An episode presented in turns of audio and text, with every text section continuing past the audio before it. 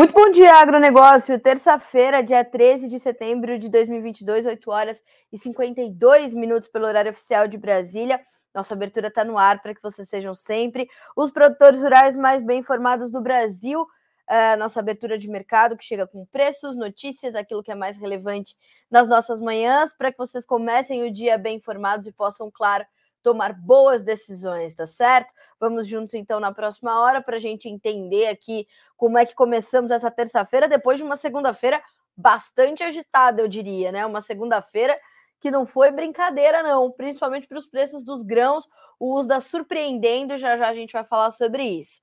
Uh, 8 horas e 53 minutos, a gente lembra você que o Bom Dia Agronegócio tem o apoio da Cochupé, a maior cooperativa de cafeicultores do mundo, e que Letícia Guimarães está nos dando todo o apoio e respaldo pela redação do Notícias Agrícolas, escolhendo ali os seus comentários, as suas perguntas, dúvidas, críticas, sugestões. Aliás, vá mandando para a gente. E eu ando querendo saber como é que está o início do plantio da safra 22-23. Você já começou a plantar sua sua soja, seu milho verão, como é que tá aí na sua região? Manda pra gente sua cidade, seu estado, manda as condições de clima, manda pra gente como é que tá a situação por aí. Tô vendo que a Dilma, Dilma.adm, já disse o seguinte: bom dia com chuva. Diga para nós, Dilma, de onde você tá falando, porque daí, se essa chuva tá chegando numa boa hora, tomara que ela continue, né, e traga bons frutos. Já falei ontem que a gente está começando uma nova safra e o meu desejo é que seja realmente uma safra próspera, né? E a gente tem um bom trabalho pela frente, porque temos aí é, uma safra que vai ser menor lá nos Estados Unidos, consideravelmente menor, se a gente observar as estimativas do USDA de ontem, senhoras e senhores, hein? É só para quem está com o coração em dia, como eu sempre falo. Vamos começar com a nossa rodada de preços para vocês entenderem mais ou menos do que eu estou falando, tá? Uh, soja tem alta de 1,1% na manhã de hoje para valer 15 dólares e 400 por bushel. 15 dólares e 400 por bushel, tá? Atenção. Milho, 6 dólares e 97, alta de 0,2%. Trigo, 8 dólares e 72, sobe 1,7% agora. Bolsa de Chicago, ainda em Chicago, vamos dar uma olhadinha nos derivados. E a gente tem uh, para o óleo e para o farelo, Altas também, o óleo se destaca, tem uma alta de 2,06% agora para 67 cents, mais 86 por libra peso, e o farelo trabalha com certa estabilidade, mas do lado negativo, caindo 0,2% para valer 433 dólares mais 80 uh, cents por tonelada curta no contrato mais negociado, tá? Então temos aí uma, uma, né, uma, um começo de dia positivo para os grãos e também para o complexo soja de uma forma geral, apesar dessa leve baixa do farelo, tá? Uh, vamos também dar uma olhadinha na Bolsa de Nova York. Café, 2 dólares e 24 mais 68, com uma pequena baixa de 0,03%. O açúcar cai meio por cento para valer 1800 mais 25 por libra peso. O algodão, 1 dólar e 5 mais 10, com baixa de 0,6%, tá? Uh, temos ainda altas para o petróleo nesta manhã de terça-feira. O WTI vale 89 dólares por barril, tem uma alta de 1,4% agora. Vamos dar uma checadinha também no Brent, que é referência para Petrobras e referência para o quadro global de oferta e demanda. O Brent tem alta de 1,3% para valer 95 dólares e 19 centos por barril tá? O gás natural sobe 1,2% de alta agora, o ouro tem uma pequena alta de 0,03%, a prata 0,02% de alta e o cobre 1,7% de ganho, tá? Nesta manhã de terça-feira. Uh, vamos também dar uma olhadinha no dólar index, importante a gente saber como é que tá nesse momento, né? O dólar index uh, cai meio por cento agora para valer uh, eh, para voltar para os 107.552 pontos. Não se esqueçam que semana passada testou os 110 mil pontos, que é uma máxima em 20 anos, tá? Vamos checar a bolsa de Dalian, mercado chinês voltou a funcionar depois do feriado, né? Uh, e temos então altas para o farelo, altas para o óleo de soja, altas para o milho. Uh, e tivemos aí altas consideráveis, tá? Principalmente para o farelo e para o óleo, certo? Uh, então, o que nos diz Eduardo Vanin sobre a volta dos negócios na Bolsa de Dalian após o feriado desta segunda-feira. Os futuros do farelo encerram o pregão normal com altas de 4 a 5%. Os futuros do óleo também subiram forte. Falam que a China comprou 25 barcos de soja na semana passada, sendo 24 na Argentina e um no Brasil. Claramente, essa soja seria comprada nos Estados Unidos, soja queria para as reservas, para os estoques chineses. Vamos ver como, uh, como a China se comporta com essa alta da CBOT. As margens contra a bolsa de Dalian, sem considerar o basis do farelo, afundaram em especial para a safra velha. Os bases, custo e frete China, caíram bem também. Os bids no FOB Brasil para embarque em outubro recuaram pelo menos 30 centavos por bushel depois da alta na CBOT. A alta a que o Vanin se refere é a alta de ontem de 70 pontos. O mercado disparou ontem depois do relatório do USA, já, já a gente vai falar sobre isso, né? Então, fique aí. Para a nova safra brasileira, os prêmios no FOB caíram cerca de 15 centavos. As margens da China para safra nova estão muito ruins, reduzindo a vontade de alongar as compras. A indústria na China ainda não sabe qual será o tamanho do programa de farelo para o próximo ano. Uh, entrará muita carne no mercado e o consumo ainda é uma grande dúvida. Pode ser uma reprise desse ano, margens ruins da suinocultura e vendas de farelo estão fracas. Resumo da Bolsa de Dália, mercado chinês, nesse momento, nas palavras de Eduardo Vanin, que nos traz também aquele resumo entre fundamentos e financeiro, que eu sempre gosto de compartilhar com vocês, que são ali os dados importantes para a gente acompanhar durante o dia, tá? Bolsas de lado, China voltando do feriado. Bolsas em alta puxadas por ações do setor de consumo na China. Petróleo tentando se manter uh, próximo dos 90 dólares para o WTI. O, o Brent está acima de 95. O dólar index continua caindo. Depois de renovar máximas de 20 anos acima da barreira psicológica dos 110 mil pontos, agora está abaixo dos 108. Investidores no aguardo dos, dos dados de inflação, saem meia hora. É provável que a queda da gasolina nos Estados Unidos tenha dado uma mãozinha para o índice. O tufão Muifa deve chegar à costa leste da China na quarta-feira. Não bastasse inundações, depois aquela onda de calor terrível, perdas nas colheitas por conta de adversidades climáticas, agora está chegando um tufãozinho para colocar mais um tempero nessa história. Pode trazer estrago para o milho nas províncias de Henan e Shandong, tá? Então vamos ter atenção, porque esse tufão aí está para chegar amanhã na China. Deus os ajude, né? Porque já perderam por conta de outras situações, né? Então temos que ter atenção. Bom, senhoras e senhores, é, olhamos então para as bolsas, olhamos para essa questão do, do, financeiro, dos fundamentos. Como eu falei, tem dados da inflação norte-americana às nove e meia, né? Pode mexer com o, com o, o, sentimento do mercado financeiro. E primeira coisa, já vou te dar um, um recadinho, porque já já, às nove e meia, a gente vai ter a visita do diretor de vendas da Valta, o Alexandre Vinícius de Assis uh, que vai conversar conosco sobre a iniciativa da Valtra de fazer o Caminhos da Fé. Vários tratores foram uh, num caminho até a cidade de Aparecida do Norte, no, no santuário de Nossa Senhora de Aparecida, para fazer essa, essa espécie de romaria, né? Mas é, é, em cima dos seus tratores. Então já já a gente vai falar com o Alexandre sobre essa iniciativa, uma iniciativa muito linda, né? E realmente foi uma, uma celebração incrível. E a gente vai falar, então, fazer um balanço de como foram esses dias de viagem, quantos tratores estiveram lá, como é que foi tudo isso. Foram tratores de várias gerações, né? Uh, enfim, foi uma iniciativa incrível, foi uma iniciativa. Acho que é a primeira vez que isso acontece, né? Numa romaria só de tratores. A gente vai perguntar para o Alexandre. Enfim, uma cena muito bonita. Inclusive, ontem, uh, ontem não, no domingo, o que nós pudemos ver também foi naquela naquele cortejo, né, do corpo da rainha Elizabeth II, do castelo de Balmoral até a catedral de St. Giles, uh, os tratores também, né, no, no caminho, que foi uma viagem de seis horas, né, de carro, é, em determinado momento, vários e vários tratores estavam alinhados dos dois lados da estrada para é, é, participar desse cortejo, né, a gente tem visto é, por onde passa o corpo da rainha, multidões acompanham isso. Tá, nesse momento está na Escócia, né, lá na Catedral de St. Giles.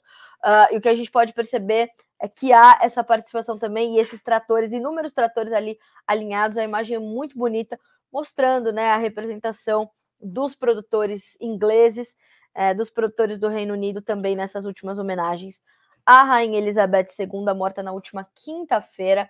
Uh, lá na Escócia, inclusive estava no castelo de Balmoral quando faleceu aos 96 anos. Bom, Senhoras e senhores, vamos começar a detalhar os nossos, os nossos principais mercados? Vou voltar a dizer, mandem para você, mandem para nós, mandem para vocês, é ótimo. Mandem para vocês também, né? Mas mandem para nós as suas perguntas, as suas dúvidas, as suas sugestões. A gente quer saber até onde chegam as informações do Bom Dia Agronegócio e sobre o que vocês precisam saber para a gente poder atender as demandas de informação de vocês para esse momento, né? Estamos começando uma nova safra, a gente vai falar muito de clima, vai falar muito de custo de produção, vai falar muito de comercialização. Uh, e esses vão ser temas bem frequentes aqui nas nossas próximas edições, né? Então, participe que a gente vai é, trabalhar para agora atender a sua demanda de informação naturalmente, né? Bom, vamos começar com a soja, senhoras e senhores, porque ontem foi uma loucura total, né? O mercado disparou logo na sequência do relatório do USDA, uma vez que os números foram surpreendentes, nas palavras de Vlamir Brandalize, consultor da Brandalize Consulting. Uh, pela primeira vez, talvez o USDA, abre aspas para o Vlamir, tenha vindo para os números da realidade, né? Uh, enquanto o mercado apostava, principalmente depois dos tours de safra, pro, apontando uma recuperação de partes uh, do oeste nas lavouras de soja, com as chuvas que chegaram um pouco mais tarde ao Corn Belt, principalmente na região oeste, se esperava uma revisão para cima da produção de soja. Ah, não, a soja conseguiu se recuperar um pouquinho, a soja vai ter um fôlego, a soja é uma planta mais resistente, isso e aquilo.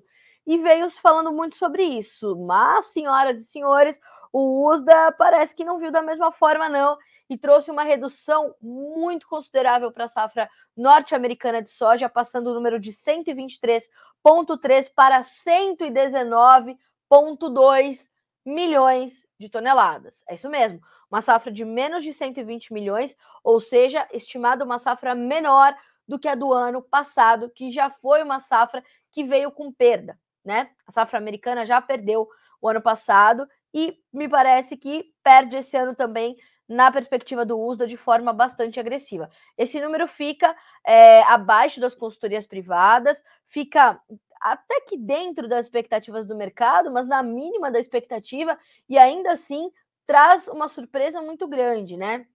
O, o, ontem, quando eu comecei o Bom Dia Agronegócio, eu falei bastante sobre isso. Falei como o USDA pode surpreender uh, de diversas formas inclusive dessa forma, né? Trazendo um número que ninguém esperava, num movimento de redução que também não é característico dele. Então, sim, o USDA sempre pode te surpreender. Então, a gente está falando de uma redução da produção, refletindo uma menor produtividade, que é estimada pelo USDA, numa combinação com menores áreas plantada e colhida. O USDA reduziu todos os números da soja ontem, tá? Então a gente está falando de uma produtividade que caiu de 58,2 para 56,6 sacas por hectare. Dessa forma, uh, refletindo também uma redução na área plantada de 35,6 para 35,4 milhões de hectares e uma área colhida de 35,3 para 35,05 milhões de hectares, tá? Então a gente teve essa condição. Redução na área plantada e colhida, redução na produtividade, safra menor. Com tudo isso, os estoques finais também foram reduzidos. Os estoques finais passaram a ser estimados em 5,4 milhões de toneladas. No boletim de agosto, esse número veio em 6,7, tá? Então a gente teve uma redução aí de 1 milhão e 300 mil e 200 mil toneladas, tá? Não é pouca coisa. Uh, de outro lado, o USDA também revisou para baixo seus números de demanda. Então, o esmagamento de soja caiu de 61,1 para 60 milhões e meio de toneladas, e as exportações caíram de 58,65 para 56,7, tá? Então, a gente está falando de uma redução na demanda também. Você tem menos soja, você vai ter menos soja para processar, menos soja para exportar. Bom, quando a gente olha para os números globais, né? Uh, a safra mundial, naturalmente, foi revisada para baixo também. Então, passa a ser estimada agora em 389,8 milhões de toneladas. Em agosto, eram 392,8. Então, também uma, uma baixa considerável. Isso já refletindo a situação, claro, do. Um, a, a situação, claro, do, da baixa da safra norte-americana, certo? Uh, e os estoques finais também caíram de 101,4 para 98,9 milhões de toneladas. Então, todos os números trouxeram esse combustível para essa disparada da soja que dá continuidade aos seus movimentos de alta hoje e vai já trabalhar na casa dos 15 dólares por bushel, tá? Uh, olhando mais minuciosamente para os números globais, se a gente destaca as outras principais origens, Brasil e Argentina, a gente não vê mudanças nos números de exportação, nos números de produção, 149 milhões para o Brasil e 51 milhões para a Argentina. Todavia, reduzindo um pouquinho em 500 mil toneladas os estoques finais uh, brasileiros, contabilizando o ano safra norte-americano, tá? De agosto a de julho a setembro, tá? Uh, e também a Argentina com estoques que também são 300 mil toneladas menor. Uh, então, de 25,7 para 25,4 milhões de toneladas. A exportação argentina foi levemente revisada para cima na estimativa para a safra 22-23, de 4,3 para 4,7 milhões de toneladas. Agora, olha aqui para esse número.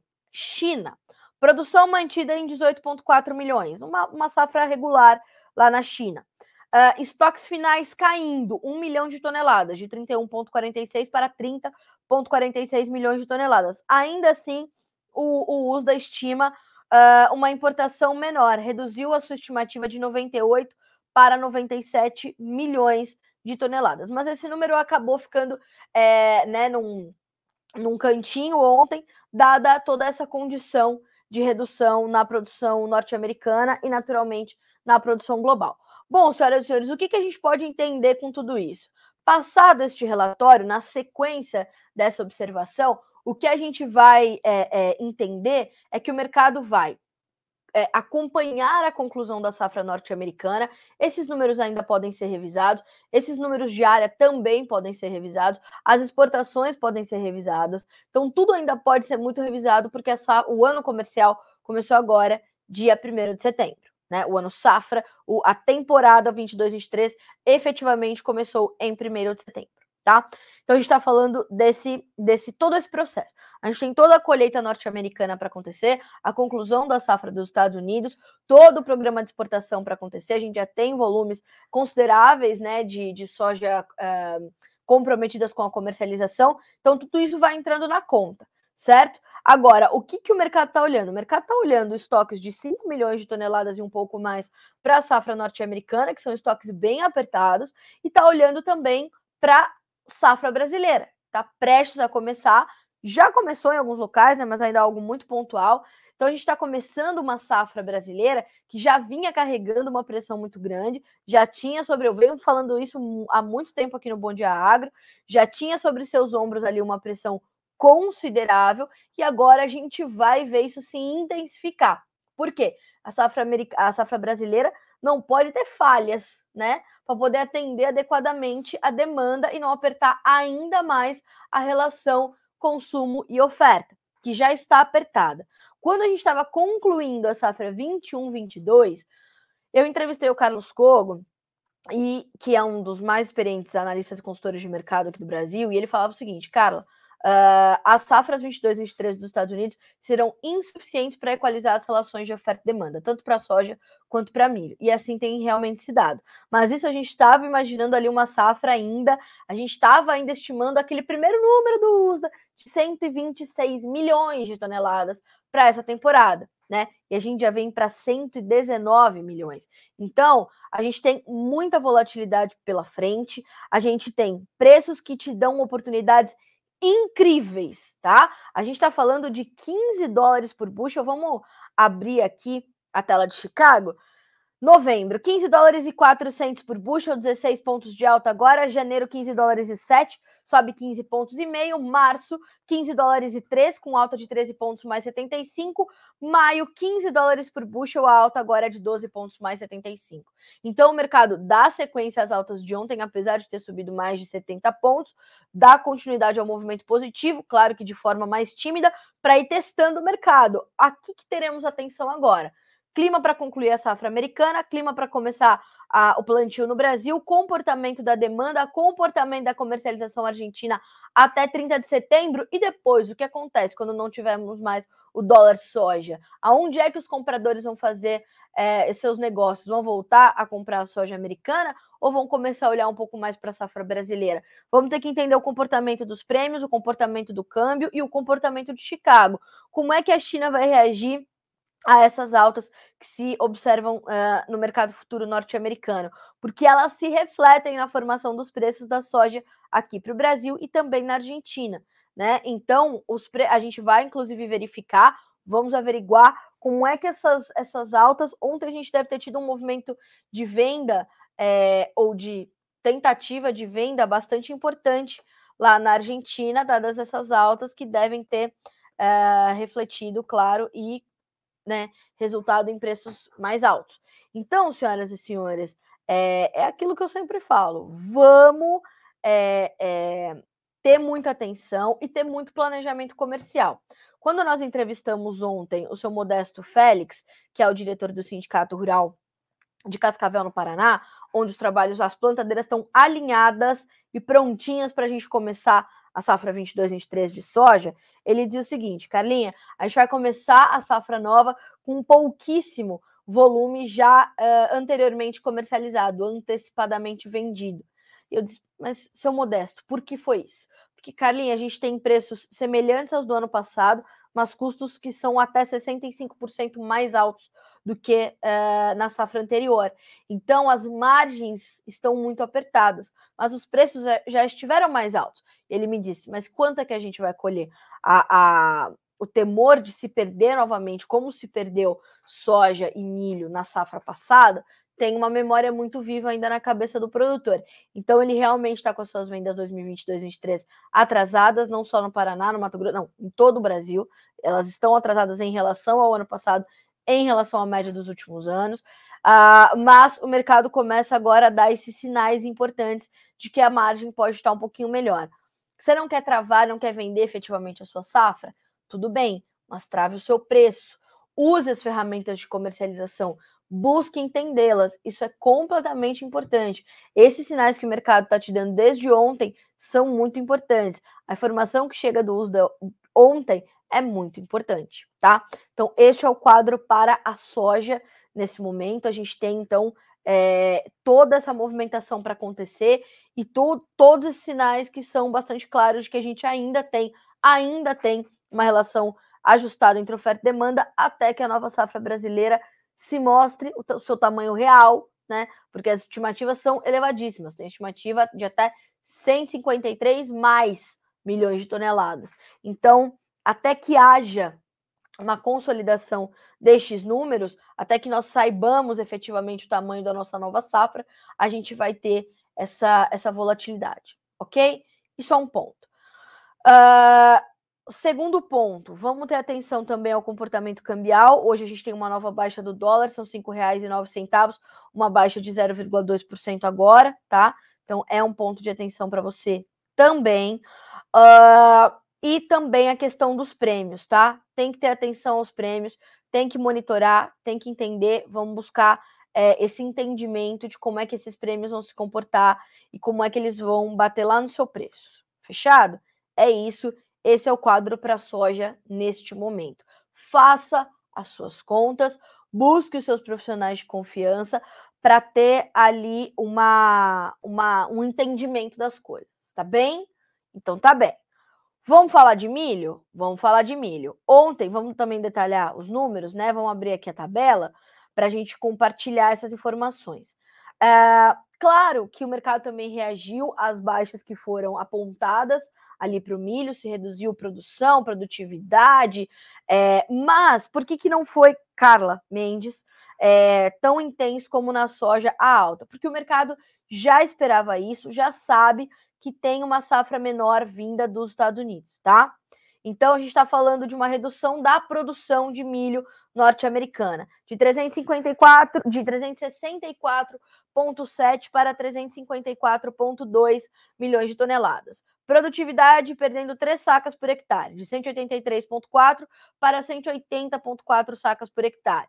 Redução ainda da área plantada, de 36,3 para 35,8 milhões de toneladas. Área colhida, 33,1 a 32,7 milhões de hectares. Ah, ah, toneladas não, hectares. Então, Mesma situação para a soja. Redução da área plantada e colhida, menor produtividade, vai resultar em menor produção. Estoques finais caíram 5 milhões de toneladas, de 35,2 para 30,9 milhões de toneladas. Redução também na estimativa do uso do cereal para a produção de etanol. 136,5 para 135,2 milhões de toneladas. Aqui me chama atenção, porque a gente tem uma redução pequena na, na utilização uh, de milho para produzir etanol. Ah, por que, Carlinha? Por quê? Porque a gente tem visto um aumento nos preços, né? Ou uma, um bom momento, né? Já tivemos o aumento nos preços dos combustíveis, agora os preços estão dando uma, uma recuadinha, né? Então, o que, que a gente vai observar? A gente vai observar uma manutenção de preços ali que são interessantes ainda para a produção, mas a gente vai ver também essa, essa necessidade que o mercado tem de se adequar a tudo isso. Então, uh, é uma redução pequena, né? A gente está falando de uma redução de pouco mais de um milhão de toneladas, uh, que para a, o quadro norte-americano é, não é uma grande mudança. Por quê? Porque segue essa máxima de que aproximadamente um terço da safra dos Estados Unidos é destinada à produção de etanol, de milho, né? Então, é mais ou menos por aí. As exportações também foram revisadas para baixo e de forma considerável, de 60,3 para 57,8 milhões de toneladas, tá? Uh, área plantada e colhida, como eu falei, foram reduzidas. Quadro global: redução na safra mundial, passamos de 1,179 bilhão para 1,172 bilhão de toneladas. Os estoques finais caíram 2 milhões de toneladas, passaram de 306,6 para 304,5 milhões de toneladas, tá?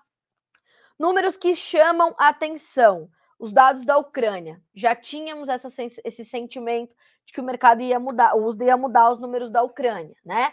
Aumentou a produção, a exportação e uh, reduziu os estoques finais, tá? Então, a gente está falando de 30 milhões de toneladas para passar para 31 milhões e meio na estimativa de setembro. Os estoques finais caíram de 12,07 para 11,4 milhões de toneladas. Por quê? porque as exportações foram revisadas para cima, de 12 milhões e meio para 13 milhões de toneladas. Carlinha, o que, que você acha? Vai dar para exportar isso? Claro que não importa muito o que eu acho, né? Mas uh, não acho que essas exportações elas vão é, ser também muito maiores do que isso. Elas são consideravelmente menores do que as do ano passado, naturalmente, uh, por conta de toda a questão da guerra e tudo mais que continua acontecendo na Ucrânia. Mas Uh, acho que a gente tem um potencial todo com o corredor de exportação. Qual a segurança do corredor de exportação? Ela está em xeque? Ela está em xeque. Mas talvez agora o foco do conflito tenha se voltado para a questão do gás natural. O inverno está chegando no hemisfério norte, a Europa vai precisar desse gás, os preços estão em patamares historicamente altos, então tudo isso também acaba mudando o foco um pouco e pode ser que as exportações continuem é, dando sequência lá nos portos ucranianos, ali na região do Mar Negro, tá? Então, vamos ter atenção a isso. Bom, uh, outras mudanças apontadas? Não temos. Temos uh, a condição da produção brasileira ainda sendo esperada para 126 milhões de toneladas, contabilizando as duas safras para a temporada 22-23. Uh, e as nossas exportações estimadas em 47 milhões de toneladas. Produção de milho argentina estimada em 55 milhões, mantida também, e as, as exportações dos nossos vizinhos em 41 milhões de toneladas, também sem grandes mudanças em relação a, né? Enfim, é, é isso, tá? Então, é, é mais ou menos por aí, certo? Bom, aí eu já tenho aqui uma pergunta, né? O milho sobe? Senhoras e senhores, vamos ver como é que tá a Bolsa de Chicago nesse momento. A gente tem, para o setembro apenas, uma alta de 12 pontos mais 75, são 7 dólares e 25 centos por bushel. Esse contrato já sai da tela amanhã ou depois, tá? Literalmente. É... E o dezembro, o março e o maio sobem 0,75.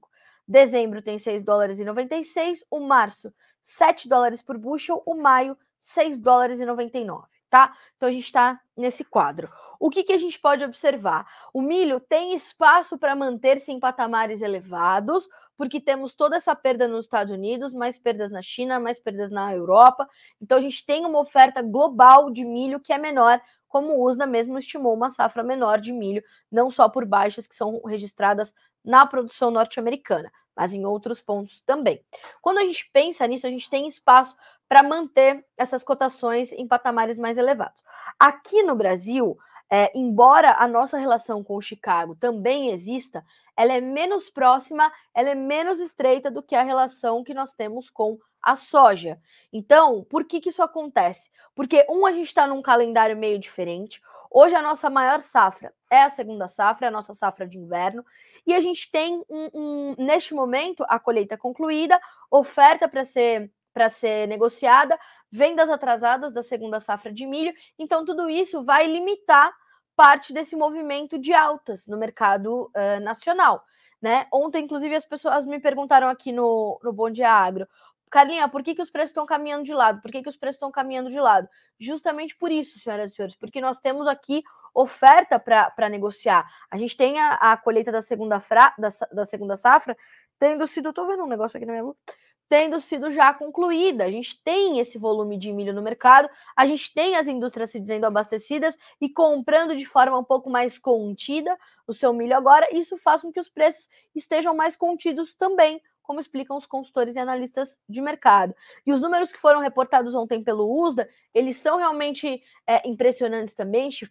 Vai ter uma safra menor de milho esse ano, só que isso já está sendo precificado e está sendo observado desde o começo da safra. Nós já sabíamos que teríamos uma safra menor do que a do ano passado, consideravelmente menor do que a do ano passado. O ano passado escolheu mais de 380 milhões de toneladas de milho nos Estados Unidos. Então o mercado já conhece uma safra menor norte-americana. Só precisa saber quão menor ela será. Né? Então, por isso que a gente vê o mercado de milho caminhando com um movimento de alta um pouco mais lento, né? Um pouco mais contido, porque a gente tem mais milho para negociar em especial aqui no Brasil. Vamos ver como é que está a B3 nesse momento? Checar as cotações no nosso mercado futuro aqui no Brasil. Já tem abertura do mercado de milho para você, tá? Inclusive está subindo. Informações do Guilherme Dorigatti, nosso, nosso especialista em milho aqui no NA. Ó, a gente está falando de setembro com R$ 84,03, uh, uma alta de 0,5%. Novembro, R$ 90,18 por saca, alta de 0,6%. Janeiro, R$ 93,95, 0,8% de alta. Março, R$ 96,60. Uh, alta também de 0,6%. E aqui eu já adianto uma situação. Segundo os analistas e consultores de mercado também, a gente tem uma. uma como é que chama isso? Uma. Uma demanda maior pelo milho brasileiro. Me fugiu completamente aqui a palavra. Uh, como a gente tem essas perdas nos Estados Unidos, perda não sei aonde, perda não sei aonde, o milho brasileiro vai ser demandado. Então perceba que a gente tem altas que são inclusive mais fortes, né, é, para condição ali da B3 do que em Chicago nessa manhã de terça-feira, né? Apesar da baixa do dólar, a gente tem é, notícias suficientes para deixar o nosso milho ali em patamares interessantes. Então, de novembro para frente, todos os principais contratos, os mais negociados, acima dos 90 reais por saca. O que, que você tem que fazer? Lembra, né? Acabei de falar. Procurar um profissional de confiança e olhar para as oportunidades que o mercado está te oferecendo e garanti-las. Ok, ok. Até porque, senhoras e senhores, os custos de produção para a safrinha 23 não vão ser brincadeira, os preços do gás natural continuam subindo, continuam puxando os nitrogenados e a sua ureia para fazer safrinha o ano que vem tá alta, tá? Então faça suas contas e entenda como você participa do mercado em todos os seus elos. Todas as suas ações, elas estão conectadas, tá? Então você precisa ter atenção a isso. Gente, todo dia, meio-dia e 30, horário de Brasília, o João Batista Olive né, com toda a sua experiência, chega com outro time muito experiente para falar sobre isso todos os dias. O João Batista tem um cavalo lá na, no cenário dele, chama Red, o cavalo dele. Por quê? Porque o Vladimir Brandali sempre fala isso: olha o cavalinho encilhado passando na tua porta. Aí você tem duas opções: ou você monta no cavalo e vai fazer bons negócios, ou você vai ver o cavalo passar e falar tchau, tchau, né? Bons negócios com a soja, tchau, tchau, bons negócios com milho, café, boi seja aquilo que você negocia. Você tem que ter atenção. Só que você só dá para montar no cavalo se você souber montar, certo? Então, pelo amor de Deus, ferramentas de comercialização. Quais são? Como elas funcionam? Qual é melhor para minha gestão? Como é que eu participo? Como é que eu reduzo a minha exposição ao risco? Gestão de risco, gestão de negócio, planejamento comercial, ok? Bora. Bom, Falamos de soja, falamos de milho, agora são 9 horas e 27 minutos pelo horário oficial de Brasília. Vamos ver se. Deixa eu ver aqui, antes da gente, da gente chamar o nosso convidado. Uh, o Cássio, quando, uh, quanto é a estimativa para exportar maiores volumes de milho para a China? Olha só, Cássio, a gente já está aí nessas vistorias, nessas tratativas para que as exportações de milho do Brasil para a China comecem efetivamente a acontecer. Nos próximos meses, esses primeiros volumes já devem seguir lá para os chineses, porque eles precisam disso, eles querem o nosso milho, o nosso milho é competitivo, tanto em preço quanto em qualidade. O milho brasileiro tem um status muito bom lá fora e vale a pena a gente continuar acompanhando essa situação. Uh, devemos ter essa, essa desses volumes saindo para a China aí já nesses próximos meses, segundo os especialistas, tá? Agora, é, quando a gente pensa em exportar qualquer coisa para os chineses, qualquer coisa para qualquer país, há um protocolo muito extenso. Né? Você tem que atender a uma série de parâmetros e todos esses parâmetros é, estão sendo ali é, atendidos para que esse milho possa então ser embarcado e chegar efetivamente ao mercado chinês, tá? Seu Hermenegildo, um ótimo dia a todos. Carlinha, Rio Verde, Goiás na escuta, câmbio operante. Obrigada. Obrigada pela sua audiência, pela confiança no nosso trabalho. É, eu já já chego ali nas nossas, nas nossas, nos nossos comentários, tá bem? Deixa eu só é, dizer aqui para o meu amigo Davi Navarro, que está nos mandando bom dia, fazendo uma pergunta da China, assim a gente já fecha essa conversa sobre a China. Uh, Davi Navarro, bom dia, Carla e equipe. Uh, será que o mercado ainda reportará com transparência a situação da safra de soja da China? O Davi fala de Apucarana, no Paraná. Davi, a gente não tem. É, primeiro, né? Uh, os dados que são trazidos pelo USDA, eles são ali coletados e eles são dados transparentes, né? As pessoas questionam muito o papel do USDA, enfim, mas há uma transparência que existe, né? Os números vão ser criticados sempre. Sobre a safra de soja da China, é, a safra de soja, a, a, produção de soja foi uma das que menos sofreu com essas adversidades climáticas. Os cereais sentiram mais. Então, milho e arroz principalmente, o trigo também teve dias difíceis ali na China, a soja sentiu menos. Essa safra de 18,4 milhões de toneladas é uma safra regular para os chineses, né? É, é uma safra muito distante da sua necessidade de consumo. Eles consomem 100 milhões de toneladas e eles produzem 18,4.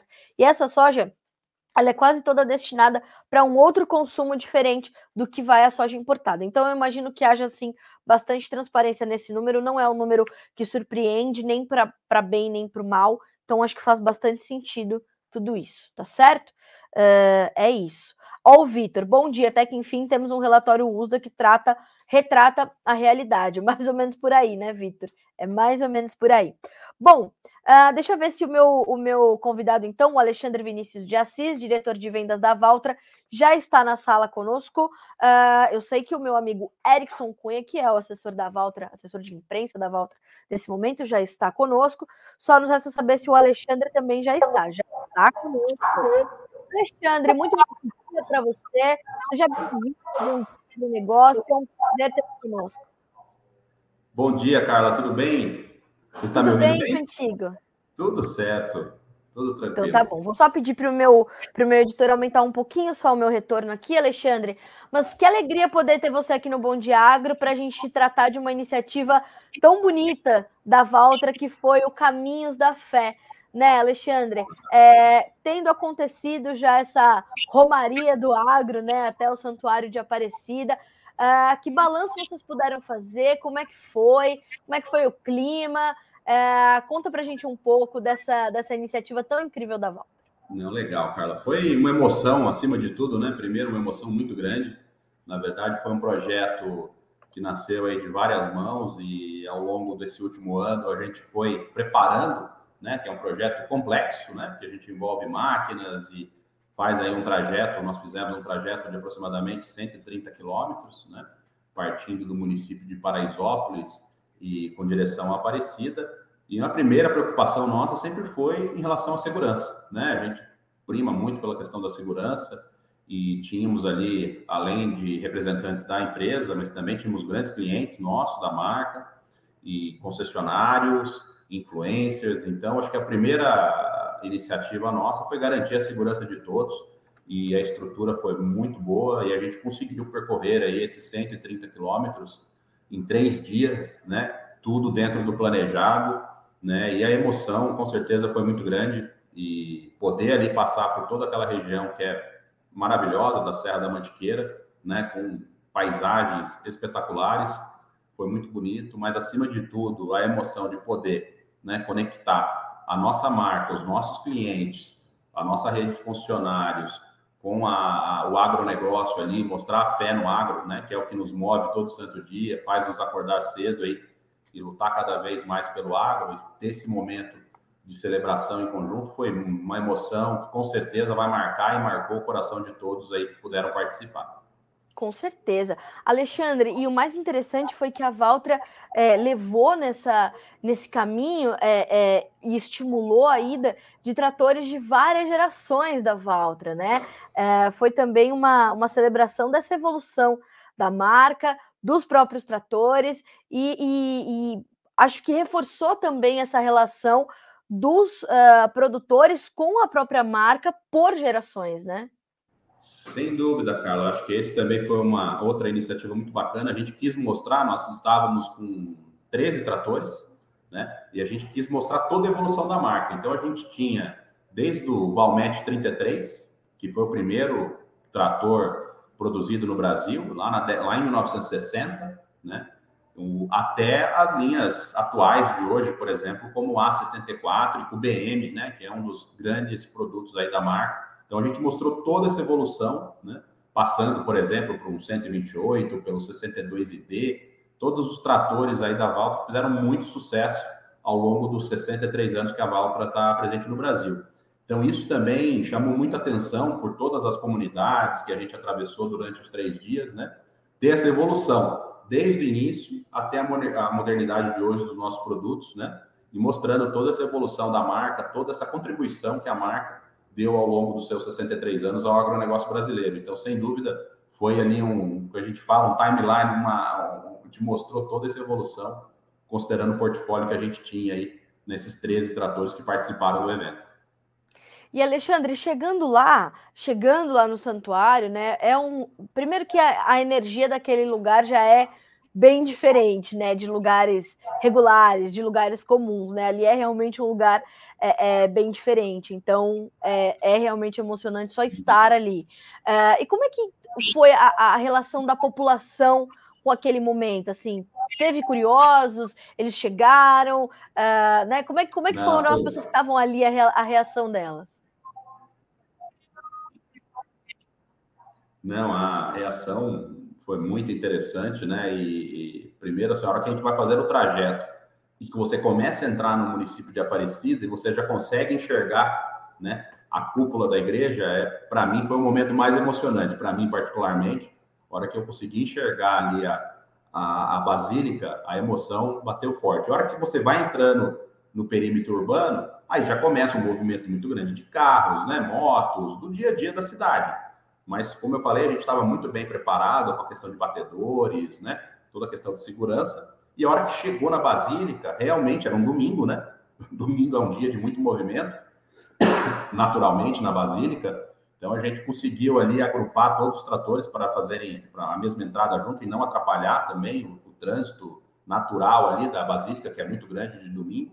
E a hora que os tratores enfileiraram e chegaram e foram entrar na Basílica, realmente aí a, a, foi muito interessante e parou ali, na verdade, todo mundo, né? todos os, os, devotos ali que estavam chegando também fizeram muita questão de participar, interagir, né? E realmente foi um momento muito especial da chegada ali.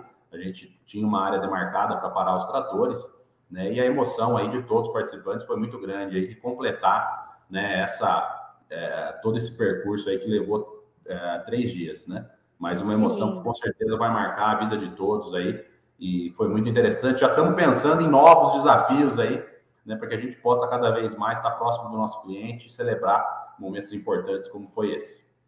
Era isso que eu queria entender, Alexandre. É, duas coisas. Um, está previsto uh, para que esse, esse caminho uh, e essa, né, todo esse trajeto aconteça novamente lá para Aparecida uh, e tem mais coisas previstas para outros santuários. A gente tem, por exemplo, lá em Goiás, né, o santuário também um santuário muito visitado, né, do Divino Pai Eterno, onde eu também pude, graças a Deus, pude estar, fui lá, levei meus avós, também foi um momento muito especial para mim. E ali também é um lugar muito diferente, né, onde a devoção e a fé estão colocadas, não importa sobre qual crença, né, Alexandre? A Sim. energia do lugar muda mesmo, né?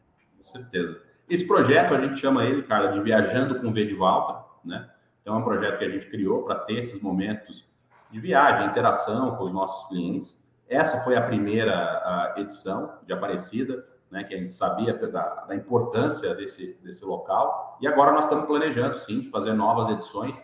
Ainda não temos definido a, o local da próxima, da próxima aventura, vamos dizer assim, mas com certeza você já deixou uma ideia boa aqui do Divino Pai Eterno também que eu conheço, lá a Basílica, que com certeza é uma, vai ser uma sugestão aqui que já, eu já anotei aqui no caderninho.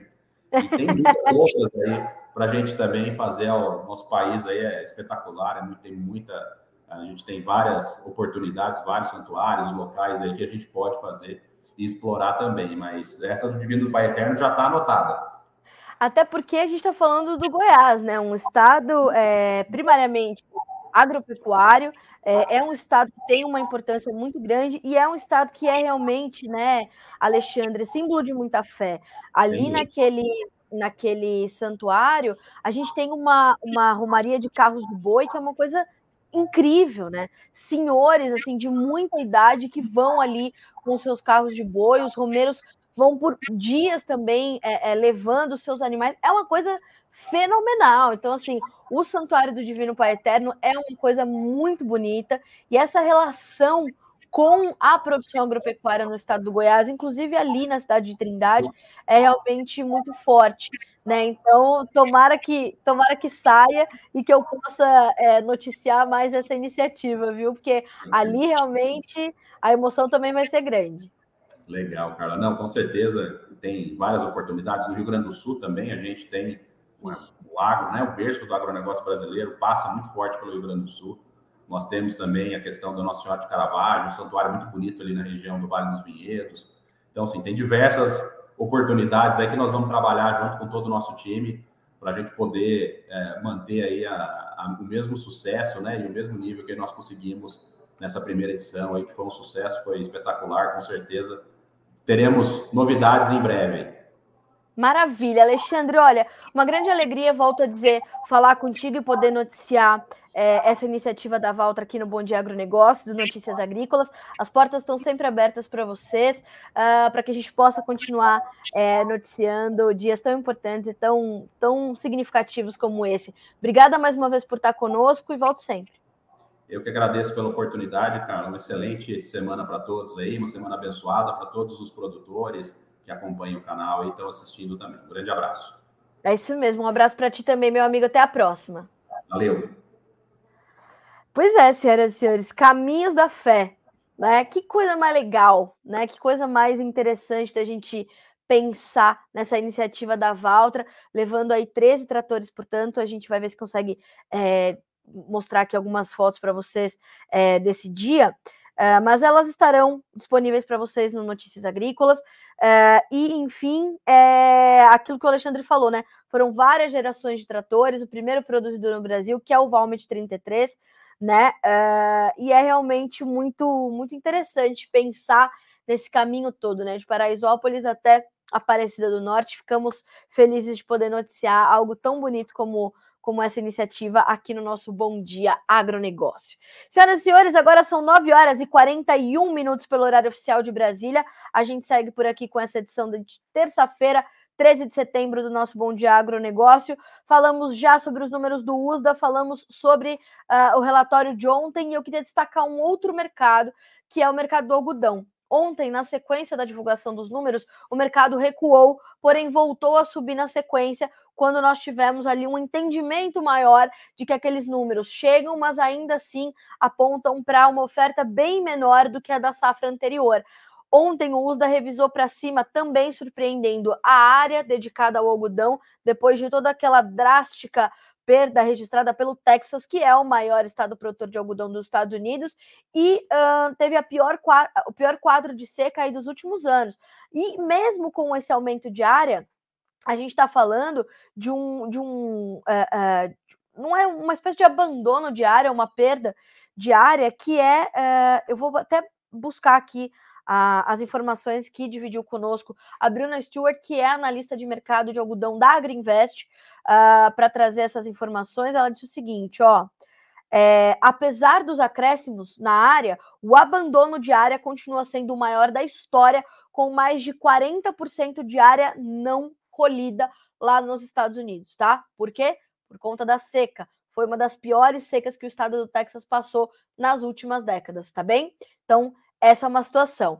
É, olha só, o departamento norte-americano ontem estimou uma produção de 13,8 milhões de fardos, um número que veio acima das expectativas do mercado, que variavam de 12,2 a 13 milhões e meio. No entanto, quando a gente pensa é, na safra anterior, a gente está falando de uma safra de mais de 17 milhões de fardos. Então, na sequência da divulgação dos números, o, o mercado em Nova York caiu, mas voltou a subir e fechou, inclusive, com altas importantes, altas consideráveis uh, na análise da Bruna Stewart.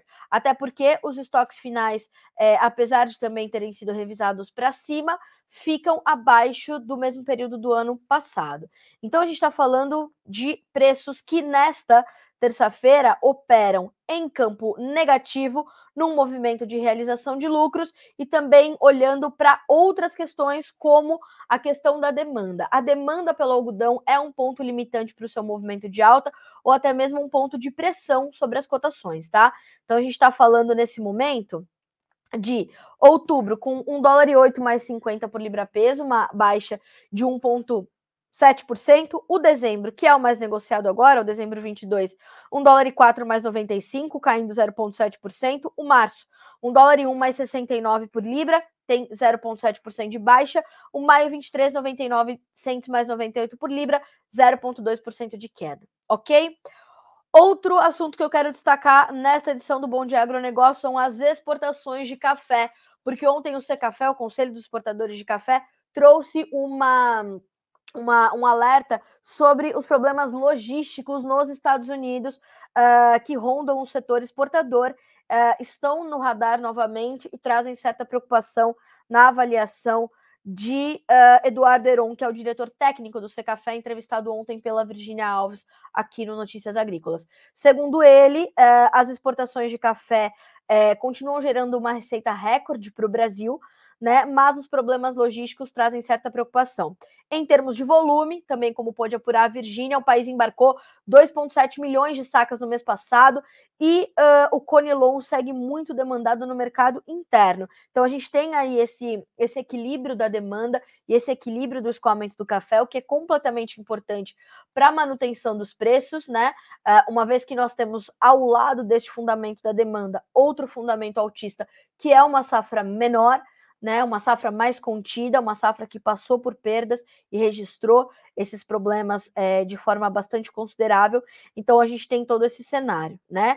Uh, olha só o que pôde o que pôde apurar a Virgínia. Segundo o relatório estatístico mensal do Secafé, a receita com embarques brasileiros do produto alcançou o recorde histórico de 5 bilhões 904 milhões de dólares de janeiro ao final de agosto, o que representa um crescimento de 61,4% em relação ao mesmo período de 2021. Já o volume de outro lado, recuou 5,3% neste mesmo intervalo, primeiros oito meses de 2022, saindo de 26,7 milhões para 25,3 milhões de sacas, tá? Então, essas informações já estão disponíveis para você aqui no Notícias Agrícolas, nesta entrevista do Eduardo Heron, que inclusive eu vou colocar aqui uh, o caminho no Instagram, né? Para que você possa acessá-la. Menu, vídeos, café tá? E aí é só colocar para ouvir, colocar para assistir e ficar por dentro de tudo que acontece ali na cafeicultura, junto das informações da Virginia Alves, nossa especialista em café e também clima aqui no Brasil, tá? Ó, preços nesse momento na Bolsa de Nova York. A gente está falando de um setembro que vale 2 dólares e 25 mais 85 por libra peso, caindo 1,9%. Lembrando que esse, esse contrato está perto de se esgotar. Dezembro, 2 dólares e 23 mais 55. Março, 2 dólares e 18 mais 5. E maio, 2 dólares e 14 mais 60 por libra. Baixa de 0,5% nesses três contratos que são os mais negociados agora, contabilizando dezembro principalmente uh, para o presente momento, ok? Esses são os preços do café. Açúcar, vamos passar por lá, estamos na Bolsa de Nova York. O outubro, 1800 mais 39 por libra, é o único que sobe hoje, tem alta de 0,2%. O março, 23, 1700 mais 94 por libra peso, 0,06% de alta, de baixa, perdão. Maio cai também 0,2% para valer 1700 mais 45 por libra. Julho, 1700 mais 23 e a baixa é de 0,3% neste contrato. O petróleo virou, o algodão intensificou as altas, nesse momento perde mais de 2%, acompanhando as baixas também do petróleo. Então, petróleo no WTI, 87, 87 dólares mais 35 por barril e baixa de 0,5%. Vamos ver se o Brent virou também. Que isso vai puxando todas as commodities, tá, pessoal? A mãe barra pai de todas as commodities, o petróleo uh, vai influenciar de tudo um pouco. O Brent volta a cair também, já está em 93,5 quando a gente começou o Bom Dia Agro, estava acima dos 95, está nos 93,5 uh, ah, por barril e 0,4% de queda agora, tá bem? Uh, 9 horas e 48 minutos pelo horário de Brasília, vamos falar de boi gordo, informações do aplicativo Agrobrasil, senhoras e senhores. Pois é, a gente tem aqui gentilmente cedidas ao Bom Dia Agronegócio as médias de preços de cinco estados uh, pecuários, né, referências na, referências na pecuária, São Paulo, Mato Grosso, Mato Grosso do Sul, Goiás e Minas Gerais. Mas ao baixar o aplicativo Agrobrasil, que inclusive está disponível em todas as uh, lojas de aplicativo, uh, você pode baixá-lo, o, o Agrobrasil com Z, tá, de Zebu, e ter ali mais estados de referência, mais informações, porque aqui a gente traz só uma média dos preços e traz também essa condição das escalas de abate nesses locais. Escalas estas que são apuradas junto às indústrias que são acompanhadas pelo aplicativo, ok? Ótimo. São Paulo, algo entre 290 e 300 reais por arroba, a média, 292 reais e 93 centavos. Escalas, 11 dias úteis. Mato Grosso do Sul, 275 reais de média. Escalas, 8,3 dias úteis. Negócios captados, registrados efetivamente, que é o papel do aplicativo, tá bem? Mato Grosso, 270 reais por arroba de média, escalas 6,7 dias úteis. Goiás, Registros de negócios a 270 reais por arroba, média R$ 265,37, escalas 8 dias e meio. As escalas seguem alongadas, mas não tão alongadas quanto já vimos no final de agosto, comecinho desse mês, tá? Uh, não foram registrados negócios para os demais estados que seguem assim com as suas escalas. Minas, 11,3 dias. Lembrando, as médias que a gente traz aqui para esses estados, elas são para pagamento à vista e livre de impostos. E você tem que baixar esse aplicativo para registrar os seus próprios negócios ali e ajudar a trazer essa realidade bem próxima do mercado para uh, eh, o andamento da pecuária, tá?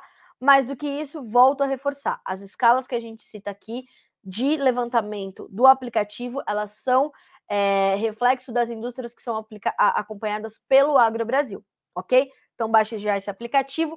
Vou te deixar sempre, como eu faço, o caminho aqui no Instagram, agrobrasilapp, né? Para que você fique por dentro de tudo que acontece no mercado da pecuária brasileira, senhoras e senhores. Bom, bom dia para o Paulinho Lautert, que nos mandou bom dia aqui. A, a, Dilma nos mandando bom dia com chuva. O Paulinho, o Paulinho Lautert. Bom dia, Carla. Bom dia, Paulinho. Pessoal do Meninos Corretores, sempre conosco também. Bom dia. Barbosa 58, bom dia. A Dilma tá falando com a gente lá de Laguna Carapano, Mato Grosso do Sul. Uh, o Rony Santin perguntou do milho, falamos. É, F. Tramontini, bom dia. O pessoal do Agrofotos Maracaju, Mato Grosso do Sul, também sempre conosco. Bom dia, Carla, bom dia para vocês. Uh, e respondemos todas as perguntas em torno da China, do milho e tudo mais. Vamos passar ali pelo YouTube, saber se eu deixei de falar com alguém. Jonathan Freitas, bom dia de Rio Brilhante, bom dia. Bom dia, Carla. Josemar de Brodowski, São Paulo, terra de Cândido Portinari. Bom dia. Uh, falei já bom dia para o Davi Navarro, que me perguntou também sobre a safra da China. O José Roberto Amaral Pinheiro, de Andradina, São Paulo. Temos a Neide Rosa, de Palmital, São Paulo, conosco. O Matheus Ângelo Souza, bom dia, Agro, bom dia, Carla. O Odilon Terterola Rodrigues, bom dia. Matheus Ângelo Souza fala conosco de Atibaia, aqui no interior de São Paulo, né? Uh, o pessoal da LG Comércio de Cereais, sempre com a gente também. Bom dia, Carla, de Sul de Minas, com calor e tempo seco. O cafezinho continua sofrendo por aí, né? O Osias Júnior, bom dia, Fazenda Pitombeira na escuta. Todos os colaboradores assistindo. Que honra, obrigada, obrigada pelo prestígio, pelo privilégio de falar aos colaboradores da Fazenda Pitombeira. Um abraço para todos vocês. Uh, pessoal, quero dividir com vocês uma outra informação importante que é o senhor Luiz Inácio Lula da Silva volta a falar sobre o agronegócio, agora tentando se redimir. Né? Oh, meu Deus do céu! Pense antes de falar, senhor, né? É, não pensa? Outro dia chamou, atacou o agronegócio, fascista e não sei o que lá. Não sabem usar as palavras, né? Precisa estudar semântica. Vá buscar o que é um regime fascista. Outro dia já já este senhor comparou os atos de 7 de setembro a uma reunião da Ku Klux Klan. Não tem o mínimo de senso histórico, pelo amor de Deus. Mas enfim. Notícia da agência Reuters. O ex-presidente Luiz Inácio Lula da Silva afirmou em entrevista à CNN Brasil que não fala em rever privatizações no caso de ser eleito para a presidência esse ano, apesar de já ter dito em momentos anteriores que pretendia impedir a privatização de empresas como a Eletrobras e os Correios. Abre aspas. Eu não falei em rever privatização, afirmou Lula. Eu vou ganhar as eleições, eu preciso tomar pé da situação. Preciso saber que a necessidade primária é dar comida para esse povo. A gente não veio dando, Lula? Como é que é? Entendam, senhoras e senhores, o preço do alimento é reflexo de uma, duas curvas que se encontram, chamada oferta e demanda. Quando elas se cruzam num ponto alto, o preço vai estar alto. Os governos passam, o Estado fica a relação do preço independe dos governos. Claro que há mecanismos para que a gente controle a inflação, que a gente possa aumentar a, a demanda, mas tudo, todo outro cenário precisa ser contabilizado. Custos de produção, questões climáticas, perdas de produção, tudo isso precisa estar na conta. Eu quero saber como é que vão controlar o clima, como é que vão controlar, é que, eu quero saber, tá? Lula defendeu a agricultura como indispensável para o país e disse que parte do agronegócio é responsável e sabe que é preciso respeitar o meio ambiente, porque senão o Brasil vai ser cobrado depois. Essa gente vai continuar trabalhando e ganhando dinheiro com a gente, defendeu Lula ao mesmo tempo em que afirmou que o problema de parte do agronegócio com um eventual novo governo é porque sabem que um governo do PT não vai ter desmatamento na Amazônia. Então, quando houver este momento, a gente vai discutir e mais uma vez falar que ninguém quer plantar soja na Amazônia. Existem coisas, senhor ex-presidente Lula. Nós temos o bioma amazônico, nós temos a floresta amazônica, nós temos o estado do Amazonas e mais do que isso, nós temos as pessoas que vivem ali e precisam ser atendidas. Ninguém quer desmatar a Amazônia para fazer nada do agronegócio ali. Vamos nos informar, vamos estudar e você que é formador de opinião, leve esta informação adiante. A informação correta. Estude antes de falar sobre qualquer coisa que você for falar. Não é verdade? É preciso a gente saber. Não adianta eu sentar aqui para conversar com vocês sobre futebol, porque eu não entendo nada, né? Enfim, fico louca da vida. Mas enfim, também não importa, né? Não importa. Fico louca da vida, mas quem precisa fazer e formar a tua opinião é você mesmo. Socorro. Mas esses ataques são descabidos, né? Como sempre. Volto a dizer, hein? Volto a dizer. Temos problemas no agronegócio, eles precisam ser sanados, eles precisam ter olhar, mas é preciso que as pessoas entendam, principalmente a esfera urbana da população, que não dá para produzir sem preservar, né? A produção é parte do sistema de preservação a gente precisa ter dinheiro também para preservar a natureza, o meio ambiente. De que, de que se vale o produtor que não preserva e não garante os seus recursos naturais? Ele vai plantar aonde? Numa floreira na casa do Lula não tem a menor condição. Então, preservação e produção caminham juntos, né? Precisam caminhar juntos. A sustentabilidade é inerente ao agronegócio e o agronegócio à sustentabilidade. Hoje são caminhos que se cruzam. E volto a dizer, os governos passam e o Estado fica. O meio ambiente e o agronegócio continuarão caminhando juntos, independente do governo que esteja no poder, vez ou outra, né? A sustentabilidade, ela caminha junto da produção. Lembrando que a sustentabilidade, ela é um tripé: econômico, social e ambiental. E os três precisam também estar bem alinhados. Isso é muito, muito importante. OK? Então tá bom. Mas essa é só a minha modesta opinião. Mas enfim, vamos lá. Concluindo, senhoras e senhores, 9 horas e 57 minutos, né? Uh, é isso, tá? Obrigada aqui pelos comentários, né? Uh, é isso. Então, ó, bom dia. Se fores pedir para o ex pensar antes de falar, vai ser para mentir, Carla. Mais ou menos por aí. Engenheiro agrônomo João Marcos, bom dia, Carlinha. Alguma atualização do mercado do boi para outubro? Vamos concluir então com o boi na B3? Uh, falamos do, do, do, mercado físico, mas não falamos do mercado futuro, né? Vamos checar ali a B3. Já passamos de uma hora, meu editor já quer cortar meu pescoço, colocar ali de, de exemplo ali na redação, mas tudo bem, vamos lá.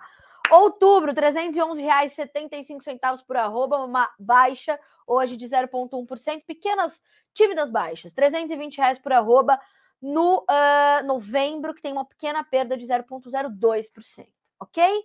É isso o quadro desta manhã de terça-feira, senhoras e senhores. Aliás, já saiu a inflação americana? Vamos dar uma checadinha? Chegou e veio no topo, senhoras e senhores, das expectativas do mercado. Vamos ver se já temos essa informação aqui na agência Reuters. Vou pedir apoio aqui para a Letícia, ver se ela já me traz os dados da inflação americana. Deixa eu ver, deixa eu ver, deixa eu ver. Se já temos. Dólar tem leve queda contra real antes de dados da inflação. Acho que ainda não temos, né?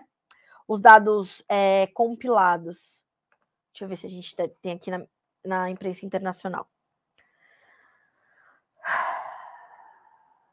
Terceira alta seguida. Temos 8,3%.